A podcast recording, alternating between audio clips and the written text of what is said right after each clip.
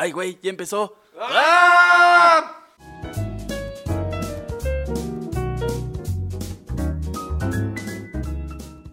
Hola, ¿qué tal? Sean bienvenidos al octavo episodio de Mi Arte Podcast. Así es, octavo. Usted creyó que no podíamos llegar a este número, nosotros tampoco. Este es el podcast donde usted averiguará que nosotros tratamos de estudiar artes y averiguará también por qué no nos hemos titulado. La verdad es que lo que Dios no da, la UNAM no lo otorga. Pero bueno, ¿cómo está mi querido amigo que como cada semana está a mi lado disfrazado Iván García? No tiene sentido lo que acabo de decir.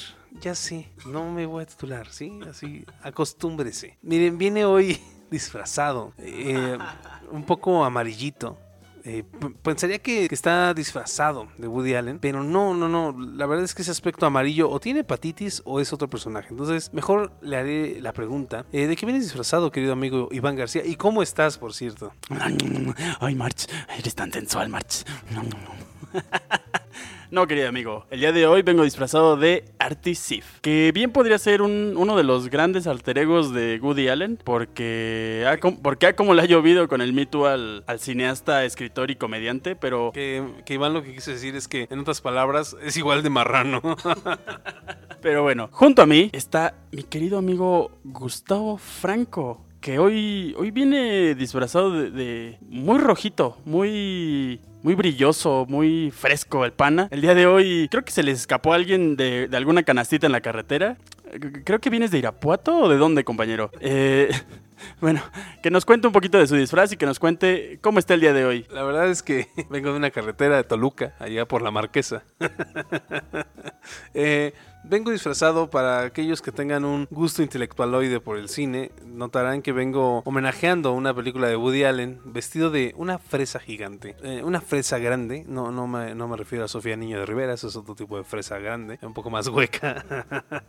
pero muy bien, gracias por preguntarme cómo estoy. Normalmente ustedes no lo saben, pero se le olvida preguntarme cómo estoy y mis sentimientos pues se ven ofendidos. Pero estoy muy bien, Ho- hoy sí estoy muy bien, muchas gracias. Para aquellos a los que les interese saber cómo está Gustavo Franco todos los días, no olviden preguntarle en arroba gustav.franco, porque creo que el señor es un poquito sentido y le encanta que le pregunten cómo está. A mí la verdad es que me vale verga. Es que hay gente que tenemos sentimientos.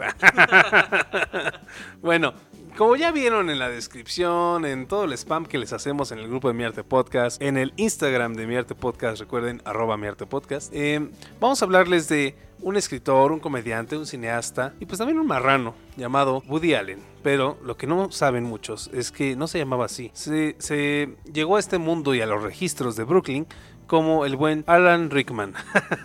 no, como el buen. chiste que nada voy a reír yo. Como el buen Alan Stewart. Koningsberg. Woody Allen llegaría a este mundo como hijo de un farmacéutico y como la trayectoria no es destino, todos en su familia esperarían que él fuera un farmacéutico, pero no, él se encaminaría muy pronto en sus eh, bellos eh, albores de la escritura y de la comedia, iniciando con, con una pequeña máquina de escribir, un poquito a mano primero, y, y metiéndose en el New Yorker y en, en varios periódicos, eh, encaminándose a lo que sería su, su verdadera carrera durante años y años. También, también habría que. También habría que saber que a Woody Allen le brilló. Pues una estrella, tuvo estrella. Pero no cualquier estrella, ¿eh? la estrella de David, la estrella judía. Porque también. ah, bueno, hay, hay que tener dos dedos de frente para poder ver que ese hombre era un, un judío. Terriblemente tenía todo el aspecto de los judíos. Y no digo terriblemente por ser sino como una forma de expresión. No me cancelen, cancelenlo a él, a mí no, ¿no? Bueno, él, de hecho en sus inicios, eh, lo que está diciendo Iván, empezó a los 17 años. Empezó a escribir y de hecho él decía algo muy chistoso. Siempre habría que darse uno cuenta para qué era bueno y no decir el talento como tal. Eh, él en una entrevista que, que, pude ver decía que mm, a la gente normalmente se les decía genios muy gratuitamente. Eh, lo, los genios, decía genios Da Vinci y Mozart y Shakespeare. Dice, si yo soy un genio, ellos que son. Dice, en el mundo de la farándula todos van a ser genios. La verdad es que más de la mitad del mundo son genios y nos llevamos ante el show business y el mundo de la farándula de cómo se maneja eso. Pero él decía que también tenía que uno ser bueno en algo. Decía que tenía compañeros en la escuela que eran buenos para las matemáticas, que eran buenos para la biología y él era bueno para contar chistes y entretener a sus compañeros. Es decir, mi vida y la vida de muchos de la gente que quiso estudiar teatro y pues se dedicó al clown, ¿no? porque pues, no tenía para otra. Pero, O hacer un mugre podcast. o, o como la gente que está haciendo podcast o tus estandoperos, la verdad es que todos fueron malos en la escuela y no supieron a qué dedicarse. Y pues ahora tenían una computadora o un micrófono a la mano como nosotros. De, de hecho, ese güey cuenta en un documental de... O sea, le, hacen la entrevista y va caminando por la calle. Y, güey, él pasa por su antigua escuela y le preguntan como qué siente o cuáles son sus impresiones al regresar a esa escuela. Y el güey dice, sí, me siento nervioso, me siento eh, vulnerable. Porque de hecho en estas canchas eh, les dejaremos el link por ahí en los referentes para que lo chequen. Él, él cuenta cómo en esas canchas que estaban justo al lado de la calle, como uno de sus compañeros intentó atropellarlo, güey. Y, y- o sea, Siendo amigos como en mi arte podcast. y eso por burlarse de ese güey. O sea, el, el- el- el compañero de escuela le valió verga y se metió con todo y carro a las canchas de la escuela, intentó atropellarlo y él dice, eh, justo en esa ranura que está ahí, yo estaba chiquito y yo, yo me podía meter en cualquier rincón y me metí en ese desnivel de calle y por eso estoy vivo. No hay otra razón por la que estoy vivo. Estoy eh, por esa ranura y yo a esa ranura le debo mi vida. Y de hecho ese va a ser el gran acierto de Woody Allen.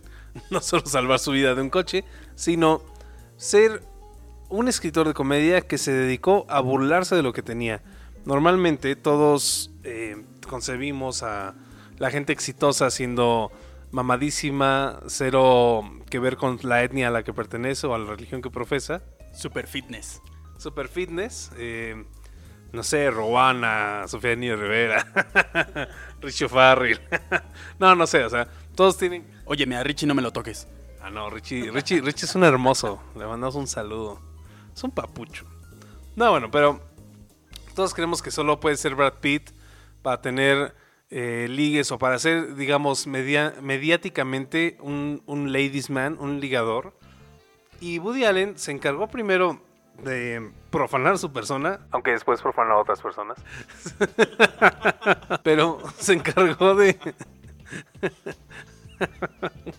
Pero se encargó de, hacer tanta burla a su persona, de ser el cuatro ojos escuálido, judío, chico, eh, que todo el mundo buleaba. Y empezó con esta comedia. De hecho, en sus inicios, como, como escritor de comedia y como estando pero, que es algo que mucha gente, pues no habíamos nacido y mucha gente pues ya lo olvidó.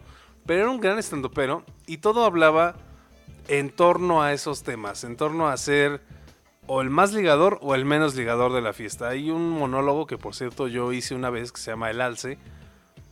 Y es un monólogo muy bueno en el cual él te cuenta cómo mató un alce, pero era tan torpe que el alce no lo pudo matar bien. O sea, le, rozó la cabeza con la bala nada más. Y cómo él y el alce terminan colándose una fiesta de disfraces en Halloween. Es una cosa muy buena. Les vamos a dejar eh, el video referente en mi arte podcast. Y, tú lo ves, y como dirían los españoles, era un pringado, era un tipo que no dabas un peso por él, y eso era la forma en la que él aprovechó su físico como un comediante. También tenía números musicales donde las mujeres se derretían por él y todo, y empezó a usar esto a su favor, para bien y para mal después. Güey, que de hecho los promotores que lo empiezan a promocionar Porque pues los promotores no solo promocionan, o sea, también hacen otras Corte. cosas. no, no lo voy a sea la verga, me vale pito. Se arruina, se arruina, se arruina. Ya está empezando a ser Pancho. Ya no quiere hablar. Señores, esto es totalmente en vivo. Ya no te enojes. Sí, que de hecho justo lo, lo que dices es que en esa época la- las personas que lo empezaban a manejar comentaban que justo el, el tono este que, que manejaba de, de ser un escuálido y de ser un personaje, el flaquito y el ñango y el de voz de pito, era justo lo que necesitaban en esa época que no, que no se tenía, sino era, era como un personaje nuevo, una voz nueva, un, un garbancito de libra por ahí, eh, chiquito y, y ñango. Que de hecho eso, eso es algo muy curioso. O sea, él empezó a inspirarse en... Obviamente en Chaplin, obviamente en Buster Keaton, seguramente buscó a Sennett, pero él decía que estaba más inspirado en los hermanos Marx, Grucho y Harpo Max, eh, de quien de hecho decía, mi mamá es como Grucho Marx. lo, cual, lo cual en ese tiempo, o sea, ahorita estamos muy acostumbrados a decir tu mamá es hombre, pero en ese tiempo era un gran chiste. Y, eso tenía, o sea, también algo que usó, y usted, pequeño mamador que nos está escuchando, usted se crea muy intelectual por que Woody Allen y usted se puede reír de los chistes. Usted está en la sala y se ríe más fuerte para que todos en la cineteca sepan que usted se está riendo, se para y aplaude y dice, ah, claro, ah, como dice Nietzsche, ¿no? A huevo, sí. Pero bueno, ustedes no saben que justo ese era uno de los grandes apoyos cómicos de Woody Allen, el intelectual mamador. O sea, si bien él tenía chistes que podían considerarse cultos, él mismo decía que él era una comedia simplona. La comedia simplona de alguien que tenía un poco de cultura y lo usaba en cada momento para poder sobresalir en las conversaciones. Es decir, como usted, como usted que luego comenta pendejadas en mi arte podcast, sabe usted de quién estamos hablando, no se sientan los demás. Y si usted se pregunta, ¿acaso seré yo maestro? Claro que sí, güey, eres tú, eres tú el cabrón que, que hace esos, que hace esos comentarios eh, tratando de ser intelectual y queda como pendejo. Típico comentario de pendejo. y si usted aún no se ha identificado, cheque eh, Medianoche en París y vea al güey que, que, es el esposo de la chica que se trata de ligar el, protagonista y, y, vea, vea los comentarios pendejos que hace. Es usted, es usted ese intelectualoide. Ustedes no lo saben, pero en la mañana escuchamos eh, un anuncio de radio infame de una tienda comercial que no daremos ni el gol ni para que nos demanden ni nada. Pero decía, mira, ¿qué es eso? ¿Qué, qué bonita obra de arte. ¿Es un Picasso? No, yo te hablaba de esas manzanas. ¡Wow! Esas manzanas son geniales. Son una verdadera obra de arte. Y luego el narrador. Porque cocinar también es un arte. Y escogerlo, y escoger la mejor fruta fresca también. Vengan aquí a, a Barrotes el Zorro. Patrocínanos. Aparte, esos güeyes se la maman con sus pinches anuncios de tres pesos. Pero, pero bueno, regresando un poquito al tema. Eh, ustedes se preguntarán ¿Qué era lo que hacía uh, talentoso grande a Woody Allen en, sus guiones? No era el que le brotaran ideas eh, espontáneamente. El güey era un, cabrón que se sentaba y, se ponía a escribir una y otra y otra vez. Y no como ustedes, que, o como nosotros, que tenemos ahorita Word. Dios bendiga Word. Sino que ese güey hacía sus guiones y de, hecho, él, muestra en una entrevista cómo, cómo los escribía y, realmente cómo los sigue escribiendo. Y él y el entrevistador le dice, ¿y para copiar y pegar, usted cómo le hace?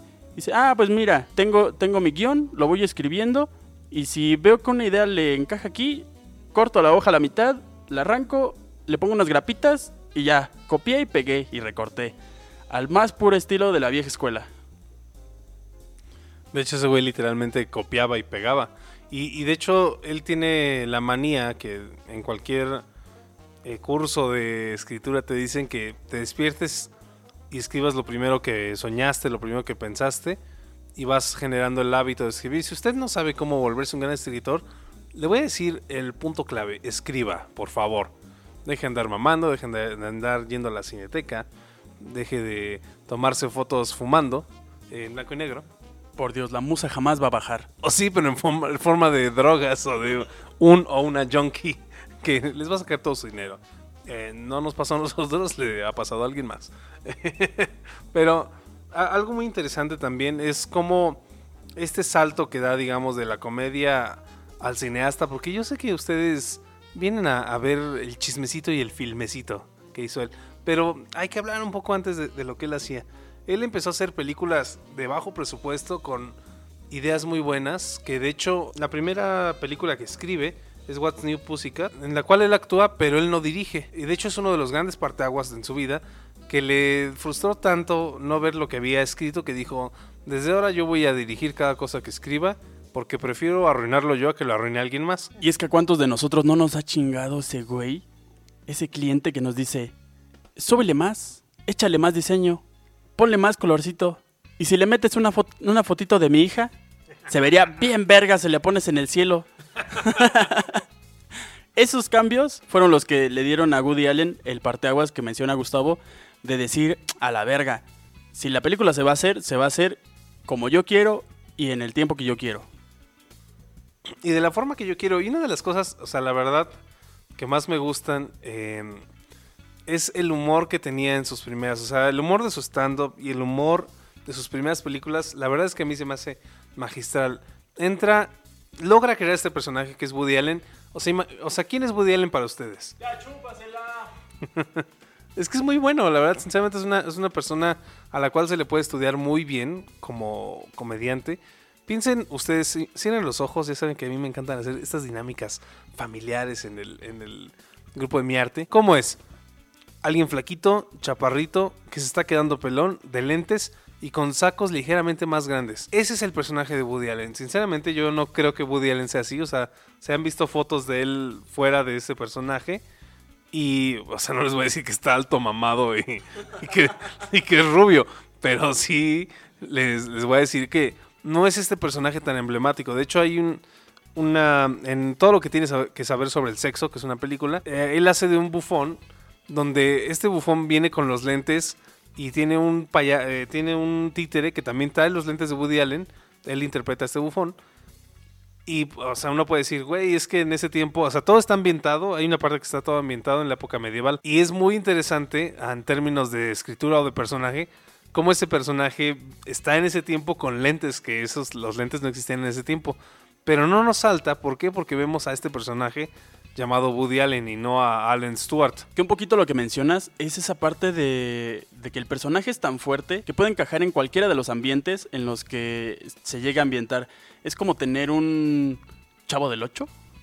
Es como tener un, un Homero Simpson que tanto va a encajar en la época medieval, va a encajar en la época de robots, va a encajar en, en la época de las comedias románticas, va a encajar en, en personajes serios, cómicos, en, en el que sea.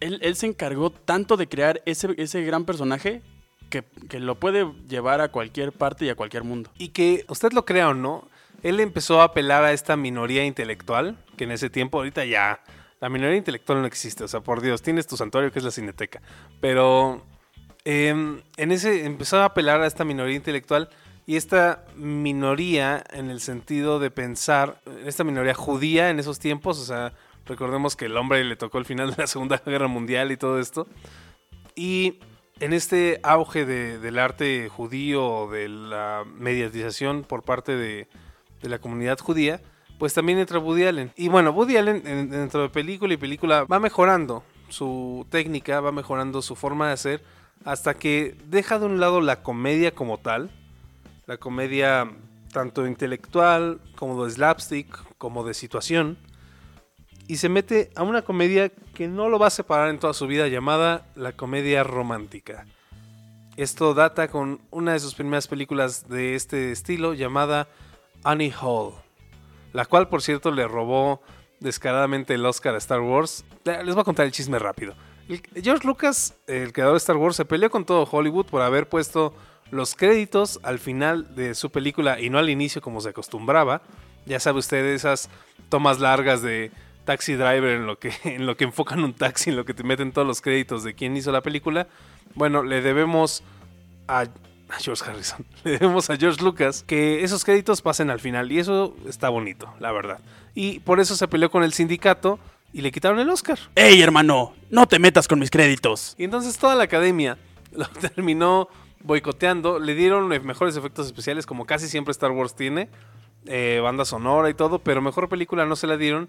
Y, terminando, y terminaron dándosela a Annie Hall, un- una comedia romántica muy neoyorquina, muy estadounidense, la cual se empezó a hacer un, un parteaguas en esta forma de escribir, en esta forma en la cual él decía que le gustaba más escribir sobre mujeres porque se le hacían más interesantes que la vida de un hombre. Y de hecho, ese parteaguas viene un poquito a raíz de este gran personaje en su vida que fue Diane Keaton, la cual en, justo en esa película es donde se empiezan a enamorar y se empiezan a, a inmiscuir. Y ella va a influir tanto en sus películas que él pasa de una preocupación en sus guiones por la visión del hombre a tener una visión desde la perspectiva de la mujer y desde cómo le gustaría a una mujer ver una película y cómo le gustaría a una mujer eh, admirar el amor y, la- y las relaciones humanas a través de esos ojos que eran los de Diane Keaton. Ella le daría esta perspectiva de, de lo romántico y de lo apasionado que podría ser una relación y de cómo llevarla a la pantalla. Como ejemplos,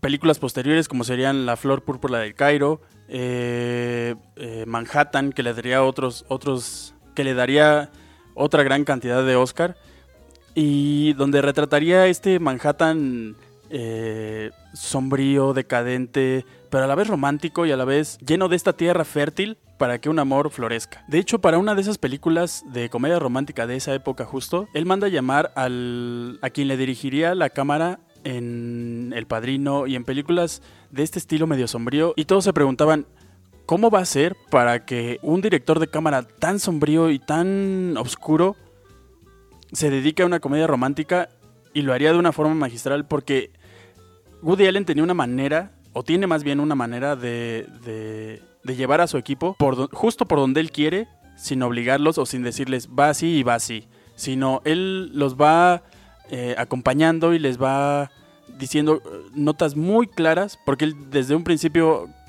tiene, desde un principio tiene muy claro cómo es que quiere la película y cómo es que va a, a hacer su producto ya terminado que lo único que va a hacer es irlos encaminando, les va a dar libertad total de hacer y de sacar a flote los talentos que tienen, pero él siempre va a tener el rumbo fijo de lo que quiere en su película.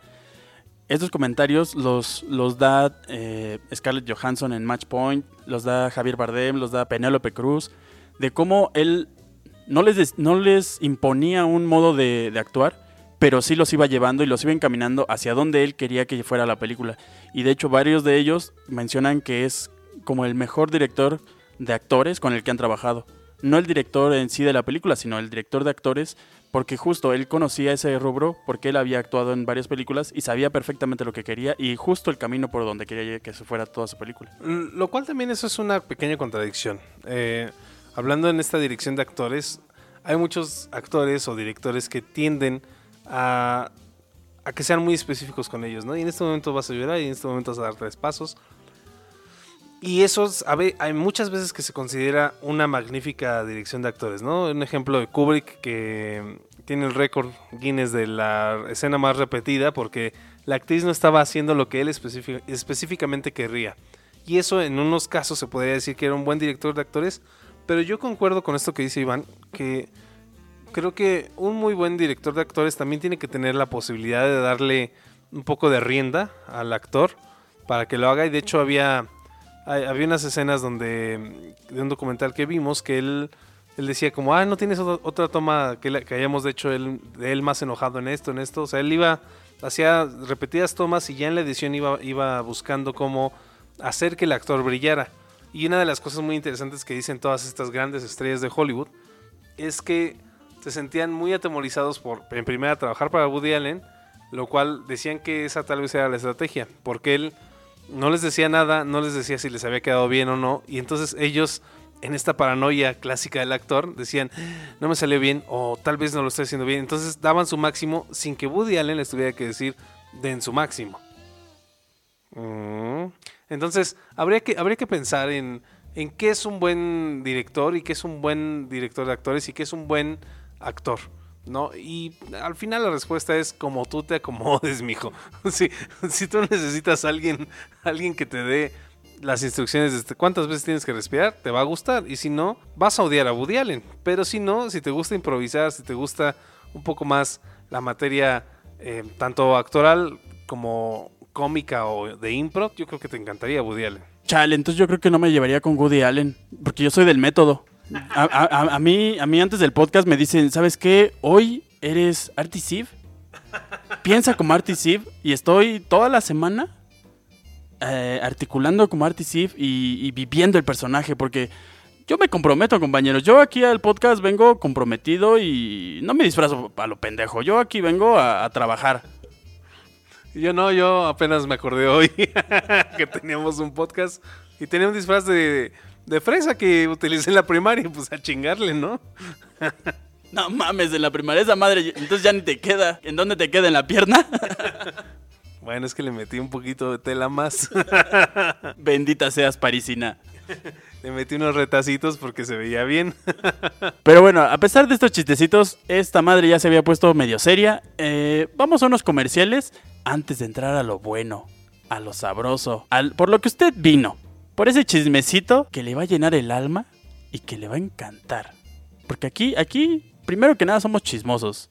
Ya le dije a mi jefa que me anexe, porque yo soy adicto al chisme. Así que vamos a estos comerciales y regresamos. ¡Vámonos!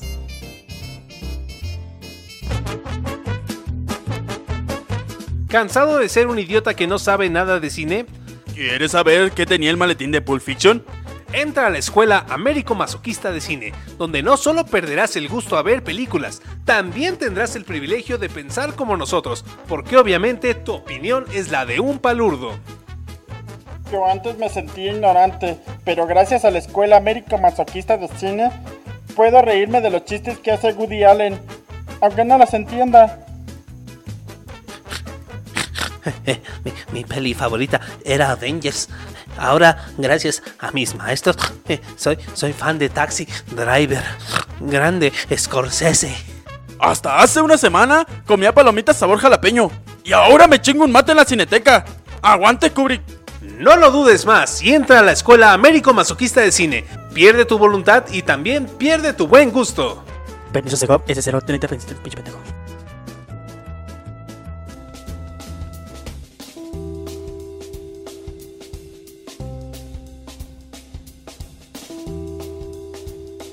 La verdad es que no podía faltar en un podcast sobre cine, pues nuestra escuela favorita que nos ha patrocinado con esta pandemia, pues ya da clases online. Eh, la Academia Américo Masoquista de Cine, la verdad es que nos ha dado mucho varo eh, por estos comerciales. Se los recomendamos mucho. Usted se va a poder reír de los chistes de Woody Allen, mamar que, que le, le gustan los chistes de Woody Allen y que usted es completamente supremo en entenderlos. Pero vamos a esta nueva sección que vamos a inaugurar y vamos a darles unos datos curiosos sobre el buen Woody Allen, porque yo, sé que usted quiere dar los datos curiosos del elevador. Entonces, esta es la nueva sección, datos curiosos para el elevador. Primer dato curioso. Un dato curioso es que Woody Allen habla francés y es vegetariano. Dato curioso número 2. Woody Allen ha reconocido en más de una ocasión que no tiene un ordenador. Tendrá un iPhone, pero no un ordenador. Y que prefiere escribir con su vieja máquina de escribir que lo ha acompañado a lo largo de a lo largo de 40 años y que le costó 40 dólares, así es, 40 dolarucos y que la muestra en algunos de sus videos donde dice que ya le falta un cachito a la parte de arriba, pero pues es algo que ni le sirve. Y él estudió mecanografía, así que se lleva de maravilla con su herramienta. Dato mamador para ti que vas a la cineteca. El, nombre, el nombre original de Annie Hall iba a ser Aedonia, lo cual según la RAE significa la incapacidad para sentir placer. Así la película se iba a centrar en recorrer y explorar la vida de un personaje principal sin centrarse en ninguna relación. Pero bueno, eso no pasó y fue y terminó siendo una de las comedias románticas más grandes del cine. El dato número 4 es para usted, mamador musical. Woody Allen desde pequeño aprendió a tocar el violín y más tarde el clarinete. Actualmente tiene una pequeña banda por ahí muy menudita, muy chiquita, que se llama The New Orleans, con la que suele hacer conciertos en lugares públicos y por la que, por cierto, faltó a una entrega del Oscar por Annie Hall. ¿Todavía que el mamón le quita el Oscar a Star Wars? No va porque dijo, ah, tengo ensayo con mi banda. Y ahorita es donde todos los músicos dicen, güey, sí, practica. ¡Qué huevos! Güey, es mi vida. Yo no voy nunca porque ensayo. Güey, hashtag güey, no puedo, tengo ensayo. Ya, dejen de mamar, no mames. Dato mamador para la gente de teatro. Su lugar favorito del mundo es en Italia y es la ciudad veneciana, la ciudad de Venecia, en donde en 1999 el teatro Le Fenice ardió en llamas y Woody Allen fue de los principales promotores y, digamos, productores en la reconstrucción de este teatro. ¿Hay algo que no haga bien este hombre? Y para que usted se sienta más identificado con Woody Allen, entre sus cuatro películas predilectas, para este dato curioso número 6, está La Rosa Púrpura del Cairo, Memorias de un Seductor, Ciudadano Kane y sí, Match Point. Esa que a la mayoría no le gusta, pero a mí me encanta porque sale Scarlett Johansson. No, es lo mismo decía ese marrano, güey, que nada más le gustaba esa pinche película porque le gustaba Scarlett Johansson. ¿Y a quién no? Pues sí, pero no vas de marrano. Tiene un récord de nominaciones a los Oscar por Mejor Guión Original, el cual ha sido nominado en 16 ocasiones. O sea, no, o sea, es uno de los grandes perdedores de la entrega de los Oscars. Me da gusto por lo que le hiciste a Star Wars, güey.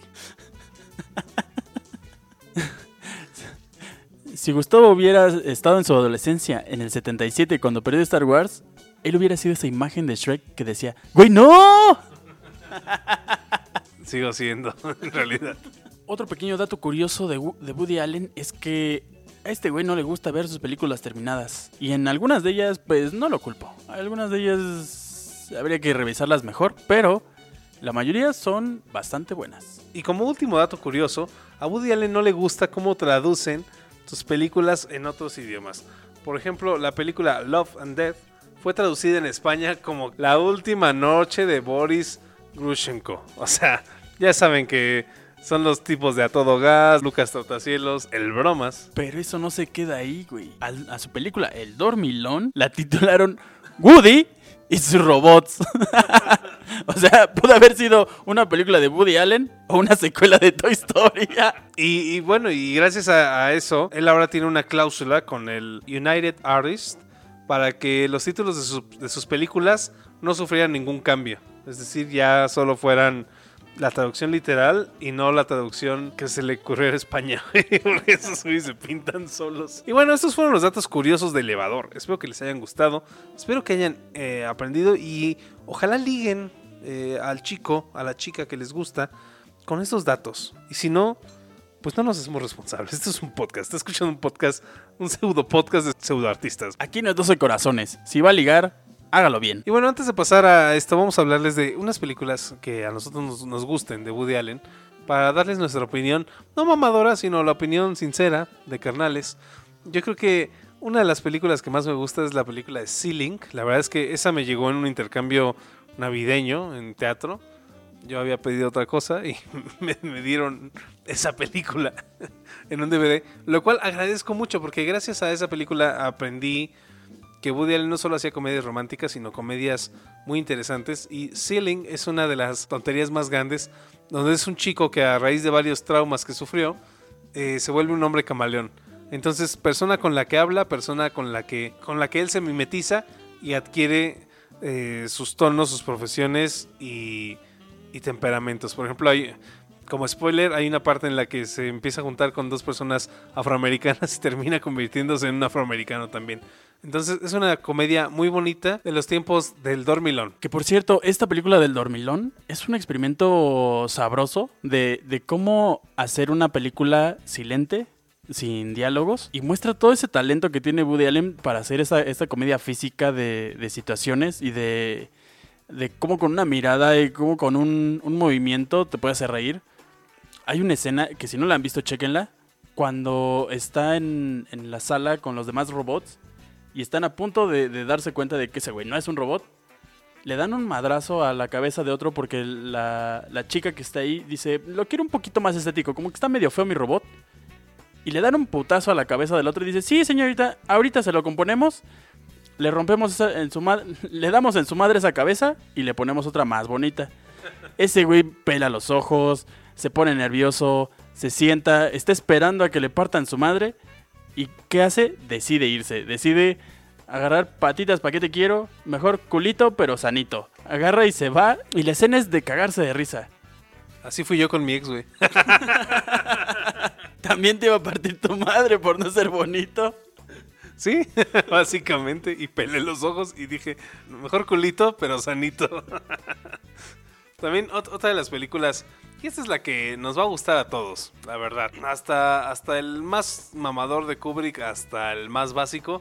Todos, a todos nos gusta Medianoche en París. Y es que la verdad es una de las películas más cursis de toda la historia del cine. Güey, aparte con la música que tiene esa película, me acuerdo de mi natal París. Ay, Dios mío. Ah, es que, es que así es París, güey. No, pero es- eh, tiene, tiene una historia muy bonita y la verdad es que es una reflexión cómica muy interesante. Cada que nosotros decimos, ay, yo me gustaría haber nacido en los ochentas porque ahí está el buen rock. O me gustaría haber nacido en tal y en tal. Nos damos cuenta de cómo solo lo que nos gusta es la nostalgia de, de las cosas. Y nunca vamos a estar, como diría el expresidente Peña Nieto, ningún chile nos va a embonar. Es que, compa, el pasto siempre es más verde del otro lado. Eso sí, eso sí. Pero, Pues bueno, ahorita estamos viviendo algo que supongo que nadie va a llorar, una pinche crisis sanitaria seguida de una crisis económica cabrona. No te creas, va a haber un pendejo en 2040 que va a decir, ay, esas épocas de pandemia, cómo me hubiera gustado nacer ahí para ser artista como los de ahorita. ¿Cómo me hubiera gustado en do- en 2080? ¿Cómo me hubiera gustado conocer a los de Mi Arte Podcast? Esos güeyes surgieron en la pandemia. Seguramente han de estar muy cabrones. Lástima que murieron en drogas. Lástima que a esos güeyes les tocó la generación del 37. Hijo de su madre. Lástima que solo llegaron al décimo capítulo. Aparte, en Medianoche en París, uno no sabía lo bien que podía caer Owen Wilson hasta que hizo esa película. En todas las demás era como, ah, sí, Zulander era lo máximo. Y en esa no, cae muy bien y te das cuenta, ah, sabe actuar. Aparte de que cumple el sueño de todo mamador. O sea, cumple el sueño de, de viajar en el tiempo, conocer a Dalí, conocer a Buñuel y lo mejor aún, que no le toca ninguna pinche enfermedad que necesite penicilina. En ese lapso de 10, 15 horas en las que está. Porque muy, muy bonita esa época de los 20, pero ahí te encargo un, dolor, un dolorcito de muela o una infección en una cortadita. Y bueno, otra de las películas que a mí me gusta de Woody Allen es La Rosa Púrpura del Cairo. Hay una escena donde está está la chica que trata de huir de de los problemas que tiene en su vida cotidiana y se va al cine una y otra y otra y otra vez hasta que el güey de la película dice, "Oye, a ti yo ya te he visto antes." Y Amorra dice, "¿Yo? ¿Yo, maestro?" Y sí, el güey sale de la pantalla y se va con ella y le dice, "Vámonos por unos churros, hija. Ahorita vemos qué pedo." Y ella le dice, "¿Y tu película?" "No, no, no, no, no. Vámonos por nuestros churros. Ahorita vemos." Y, todas las morras y morros. Oh, Brad Pitt. Ojalá salieras ahí. Oh, Emma Stone. Por favor, vaga. Otra película que yo creo, fuera de las películas iniciales de Woody Allen, que digamos como etapa son mi favorita. Mi favorita de, yo creo, de esta nueva etapa de las comedias románticas, para mí, para mí es Hombre Irracional, con Joaquín el Bromas Fénix y Emma Cuello Roto Stone. La verdad es que esa película, les he de confesar, aquí, aquí viene el dato de la confesión que a nadie le importa, pero yo, ya saben, en estas crisis artísticas en las que nos encontraremos muchas veces en la vida, yo estaba totalmente, según yo, en la decadencia y en... Hace, pues, cuando salió, o sea, tenía nada de edad. Y estaba yo en la decadencia y la fui a ver, sí, señores, a la Cineteca. Por eso los conozco, porque de ahí vengo. la fui a ver a la Cineteca, así, todo, todo plan tranqui. Veo esa película y, me pasó como a usted, señor. Y como usted, señorita, que está comentando ahorita en vivo, la estoy viendo, que dice, güey, sí, sí soy. No mames, me pasó totalmente eso. Yo era el hombre irracional. Compañeros, estén pendientes del memazo que le voy a hacer a este güey. De cómo estaba viendo la pantalla media película. Ahí estén pendientes del grupo de Mi Arte Podcast porque estaré subiendo ese gran memazo. Es que la verdad es que sí me llegó mucho esa pinche peli. Y cada que la veo me vuelvo a acordar ahora en ahora ya con un poco más de edad y un poco espero y quisiera soñar que un poco más de madurez. Eh, ahora que veo esa película digo, ah, no mames, está bien pendejo. y me acuerdo y tiene cosas muy buenas, o sea, la verdad es que algo que tiene Woody Allen y que siempre va a tener son estos mini dramas artísticos intelectuales que todos los que aspiramos a ser intelectuales y estamos ya sea en la etapa de convertirnos en uno o en convertirnos en un mamador, que también, eh, Woody Allen siempre nos va a decir, tranquilo, no estás solo, mis películas hablan como tú. Por eso a todos nos va a gustar, a, todo, a toda persona que haga arte, o lo va a odiar o le va a gustar. No hay de otra con ese güey. Y eso mismo, esa pequeña reflexión, nos va a traer al chismecito. Mmm, a huevo, chismecito. Aquí es donde debemos separar a Woody Allen de Alan Stewart no, Königsberg. Aquí es donde tenemos que separar al artista de su obra y es el momento en el que nos vamos a autocomercial porque esto es totalmente en vivo. Ya viste, güey, así, radio mamón. ¡Ah, mames!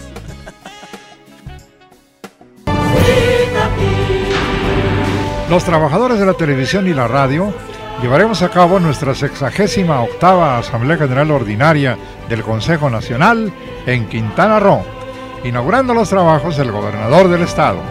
Con el respaldo de la Confederación de Trabajadores de México, avanzamos para un mejor futuro, comprometidos contigo. por una superación social. Citatir, CTM.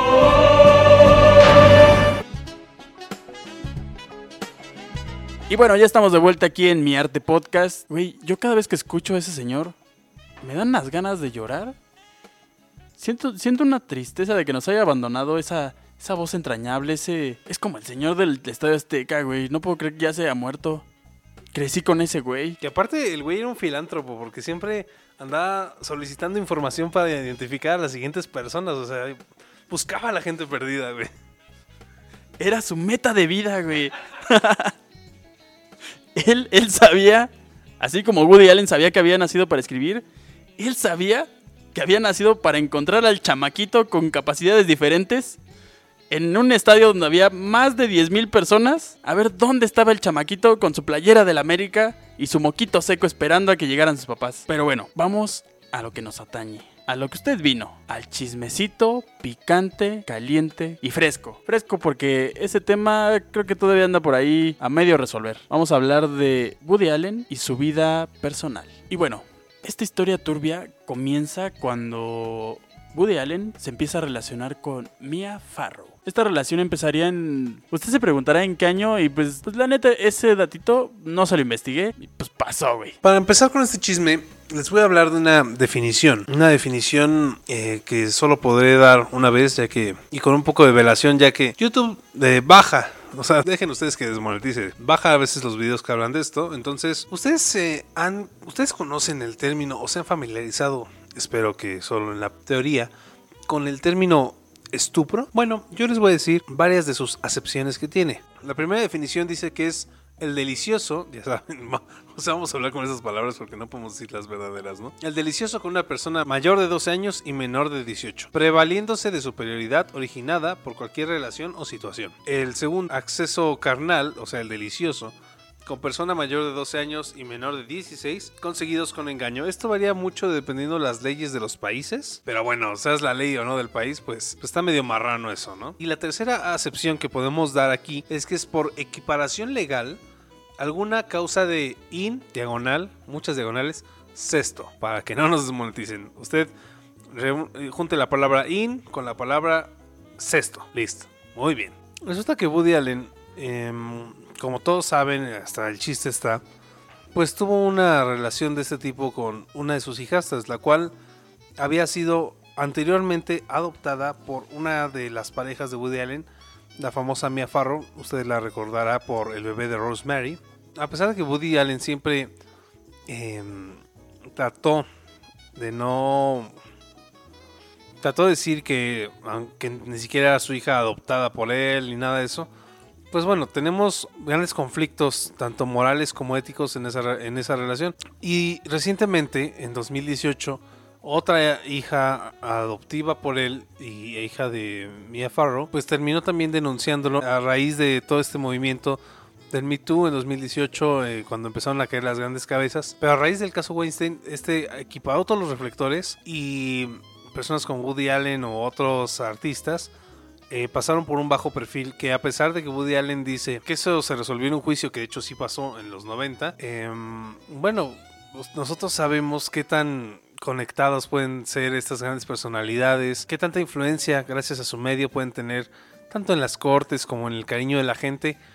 Y aquí es, es el chisme rápido. O sea, el chisme rápido es que Woody Allen cometió actos de estupro con, al parecer, dos de sus eh, hijastras.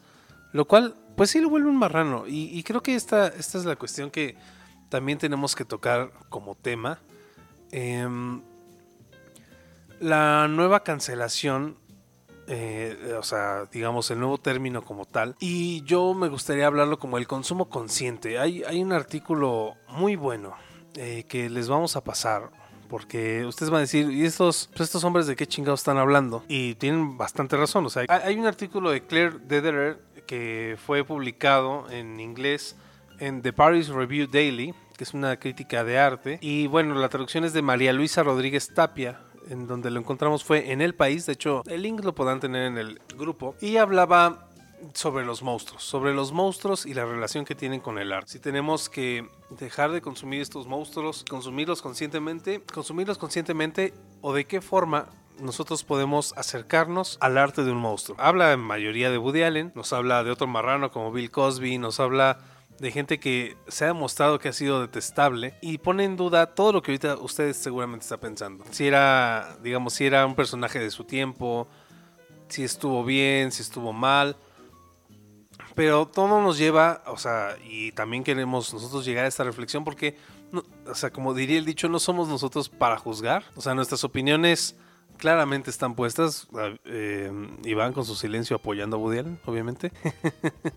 Entonces, ¿cómo nos acercamos al arte de los monstruos? Tenemos el, el ejemplo también claro y más reciente, eh, en el sentido de este año, de Michael Jackson. O sea, todos podemos taparnos los ojos de los asuntos de pedover que hubo ahí. Pero, a ver, ¿qué hacemos con la figura y qué hacemos con el arte? Decía esta chica que se puso a ver Annie Hall y de repente se encontró sumida en ver cómo alguien podía hablar, podía expresarse a través de esa escritura, como ella se expresaba, como ella se sentía y le daba un gran remordimiento el pensar que esa persona había sido tan detestable, tan la antítesis del movimiento al que ella pertenecía, como en este caso el movimiento feminista, eh, y cómo lidiar con ello, cómo lidiar con una sana y responsable, eh, con, un sano y responsable consumo. Hablaba también de la piratería, de cómo podría ser también una opción, si así lo creeríamos. En realidad habla más de preguntas que debemos hacernos que de soluciones. Y esas son las preguntas que a mí me gustaría que nosotros tuviéramos aquí en el estudio y ustedes en su casa, en, en cualquier... eh, en el canal de Chamara Producciones, en Spotify, en Apple Podcast o en cualquier aplicación de podcast, ahí vamos a hacer la reflexión. Porque, ¿qué hacemos con ese consumo? ¿Apoyamos el arte? ¿Apoyamos la música de Wagner, pero no su pensamiento? ¿Apoyamos a Woody Allen en sus escrituras, en su, en su, sí, en su música o en su, o en su haber filmográfico? Pero no apoyamos a él totalmente. O sea, si hablas de él, estás apoyándolo como persona. Si hablas bien de sus películas, lo apoyas como el marrano que era. Si dejas de hablar de él, estás apoyando otra cuestión, no sé, la... Si, si no hablas de él, estás apoyando entonces a los grupos. Es una línea muy tenue en la que caminamos. Sí, de hecho la línea es tan delgada que a veces eh, empresas como Disney se mueven hacia un extremo totalmente opuesto, como en sus películas, donde, donde empiezan a, velar toda esta parte de la corrección política y, y de autocensurarse y de buscar que ya no parezca el, el personaje eh, estereotípico de, de- de color o todas estas partes que criminalizaban a, a- a todos estos grupos y etnias. Y, y está esta otra parte donde, donde se les toma como una figura magnánima e intocable y, y justo lo que dice Gustavo, hay que ver esta parte de, de saber separar un poco la persona que claramente eh, aquí en Mi Arte Podcast y, y- y nosotros decimos No no, al al estupro. Pero sí, o sea, el, el saber separar estas, estas dos personalidades, porque claramente eh, Woody Allen como cineasta, como escritor, como comediante, seguirá siendo un genio, igual que Wagner seguirá siendo un genio musical, aunque, aunque su persona sea totalmente detestable, no, no porque sus ideas no comulguen con, con este tiempo justo, vas a dejar de, de apreciar la música y de apreciar el cine y de apreciar la comedia, sino solamente siento que habría que separar un poco a la persona de su, de su arte y saber que, que, que la creación, aunque no fue totalmente separada de, de su vida, sí, sí en este tiempo ya compete a otro, a otro rubro totalmente diferente. Y bien puedes ir y ver una película de Woody Allen y apreciarla, pero lo mismo, bien puedes eh, cancelar toda esta parte de como persona, como, como individuo, y saber que, que, que muchas de esas cosas que hizo, que son totalmente reprobables, justo para nuestro tiempo y para este tiempo don- donde las personas ya reflexionamos un poco más y ya, ya tenemos un poco más clara esa línea de, de cosas que en ese tiempo mm, eran prácticamente intocables. De hecho, hay una parte por ahí que va a sonar como a chis- chismecito de la oreja, de una persona muy allegada a las dos partes, donde mencionaba que eh, durante la filmación de una de las películas de Woody Allen, Mia Farrow descubre unas fotos de, desnudas de su hija de su hija con la que está actualmente casado y fue tal el shock que ella de hecho dejó de filmar un par de días y esta persona tuvo que ir a su casa y decir y terapearla y decirle como que qué estaba pasando para que ella pudiera regresar a, filmar con Woody Allen porque ella, ella ya no quería verlo, ella ya no quería estar en contacto con él, ni siquiera este, dirigirle la palabra o verlo.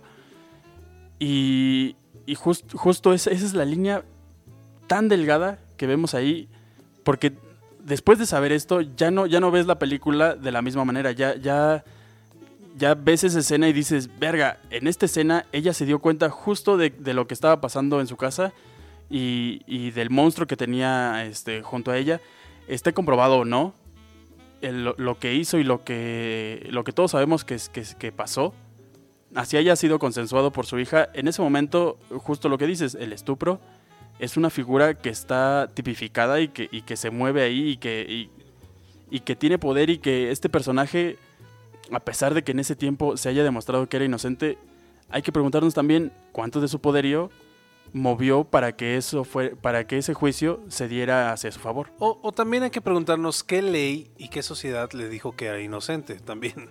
O sea, hemos avanzado. Muchos dirán que poco, pero yo creo mucho de los noventas para acá en, cuestiones de cómo hemos, por lo menos, percibido la, realidad.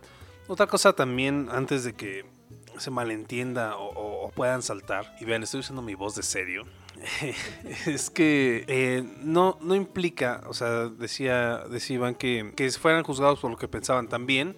Hay que ver la parte en juzgados por lo que hacían. Y si, y si en dado caso él resulta ser culpable, que, to- que le caiga todo el peso sobre la ley. Aquí ninguno de los dos está diciendo, no, es que mira lo pobrecito. Y, y creo que eso también pasa con estas grandes eh, genios, digamos, como él mismo decía de la farándula, que los glorificamos, los deificamos de una manera tan grande que los creemos incapaces, ¿no? O sea, cuando nosotros no vemos, solo vemos a Woody Allen y no a Alan Stewart Koschberg. Cámara, ya cancelen al antisemita. No, yo tengo amigos judeos. Son bonitos. son, son- son buena onda, ¿eh? Sí, sí. No, no, no. Si pudiera, yo adoptaría uno.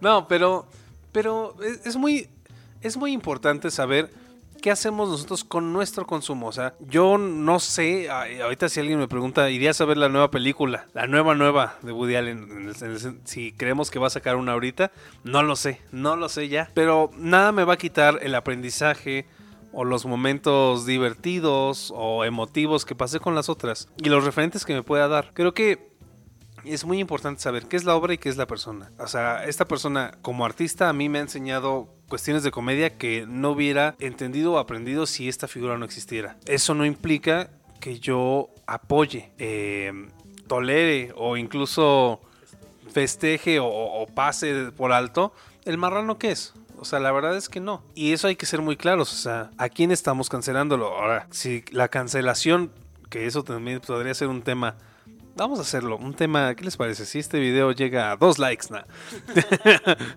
Por favor. Por favor, denle like en vivo. Si este video llega a dos likes, le vamos a dar el video de la cancelación en el arte. Porque es muy interesante que ahora las cancelaciones son económicas o en redes sociales. Las cuales económicas es un gran problema y en redes sociales es de humo, en realidad. Pero si usted quiere también apoyar a esta cancel- cancelación económica, consúmalo piratamente. No vaya a verlo. Si usted lo va a ver, también está en su derecho. Simplemente analice que es un ser humano que, que está ahorita siendo procesado, que debe ser juzgado por lo que hizo o no hizo. Eso no lo quita. Y también aviéntese la vida del artista. Si usted no quiere saber nada del artista, también está en su derecho. Pero si usted ya sabe del artista, tiene que tener el derecho y la obligación de un consumo responsable. Y también de un pensamiento crítico que creo que todos, todos nos deberíamos formar, ya sea una buena persona o una mala persona, siempre ver estas películas con un pensamiento crítico. Así estés viendo No Manches Frida, pensar en que es, esa película, el grupo de personas, el, el gran grupo de personas que la, que la conformó, alguno de ellos pudo haber sido un cerdo igual que, todos estos que estamos mencionando y, verla con ese pensamiento crítico de qué me está dejando la película, qué estoy aprendiendo, más allá de las personas que la están conformando, qué es lo que voy a, retener yo de la película y no de la persona. Y, no solo es esta conspiración que se podría creer, están, ah, nos están hablando que eh, las películas conspiran para hacernos creer. Puede que sí, puede que no. Lo importante aquí es que cada artista sí refleja algo de su propio ser en el arte. Y, eso al final de cuentas es una opinión y es una postura ante esta realidad y ante la realidad de cómo se ve el mundo. Eh, lo dijimos en el de parejas tóxicas. Vean el, vean el podcast de parejas tóxicas. Había crónicas de muertes anunciadas. eh, en el de Amy Winehouse también lo dijimos. O sea, hay destellos de, de verdad, digamos, en, en estos en todo artista que te va diciendo cómo es. No estoy diciendo que si un artista solo escribe de asesinatos es que mató a alguien, no. Pero puedes ver destellos eh, y conociendo la verdad, por ejemplo, en este caso, te vas dando cuenta de muchos patrones que tienen las películas de Woody Allen que te van diciendo los gustos del señor, que te van diciendo eh, las fijaciones que tiene, la forma de concebir el amor, la, todo. Y también tenemos que ser conscientes de lo que nos quiere decir el artista y de lo que recibamos del artista, que es muy diferente. El mismo caso con Michael Jackson. Se puede ver a leguas, pero podemos hacer caso omiso, disfrutar la música y pensar como el genio musical que era, o simplemente dejar de consumirlo. Pero todo con una conciencia. Al final de cuentas, y esto es mi reflexión final, usted tiene que tener no una conciencia de masa, sino una conciencia de individuo para unirse a la masa que usted quiera. Pero, eso sí, muy importante, un consumo consciente del arte. Y si lo va a cancelar, cancélelo. Y independientemente que se cancele o no, si tiene que pagar por algo, si tiene que pagar por el sufrimiento a otra persona, que lo haga. He dicho, caso cerrado. Sí, de hecho yo también creo que como, como un poquito como reflexión final me quedaría justo con eso, con el, con el genio de la comedia, con el genio escritor, con esta manera de trabajar, de ser constante y, de, y de siempre buscar eh, la innovación y el de siempre estar en constante movimiento y, y no de la persona eh, per se, que es eh, o que se le está juzgando que es, que como dijimos, si lo es, que sea juzgado. Yo me quedaría con esa reflexión de aprender lo que el Señor nos va a enseñar como artista y no como persona. Y con este momento pana, pero un momento pana en serio, nos vamos a despedir por esta ocasión. Nos vemos el siguiente lunes aquí en Mi Arte Podcast. Usted dirá, ¿por qué martes? ¿Por qué lunes? Los astros se, se fijan en cierta posición y pues somos esotéricos, exotérmicos y exoesqueléticos para decir, este día cae en martes, este día cae en lunes. No crean que estamos echando la hueva. ¿Usted qué va a creer eso? Acuérdense que también esto es totalmente en vivo. Entonces también eso trae dificultades astronómicas, astrológicas, gastroenterinas. Pero bueno, muchas gracias por quedarse hasta este punto del video. Normalmente hay mucha gente que lo salta. Sé que usted no, porque usted es una gran persona. Así que les vamos a dar nuestras redes. Eh, en Facebook pueden encontrar un grupo muy bonito llamado Mi Arte Podcast, que es donde subimos memes, referentes, convivimos, echamos el cotorreo y nos reímos sobre esta absurda manera de ver la vida como la de un artista. También en Instagram pueden seguirnos como arroba mi arte podcast. En Spotify pueden encontrarnos como mi arte podcast. En cualquier ah, aplicación de podcast pueden encontrarnos así. En YouTube nos encontrarán como Shambhala Producciones. Y bueno, también Shambhala tiene su página de Facebook. Pueden checarla. También hay contenidos ah, alternos al, al podcast. Y en tus redes sociales, ¿cómo te podemos encontrar, mi querido Iván García? Claro, a mí me pueden encontrar en todas las redes sociales como arroba Iván arroba Iván arroba Iván Balart.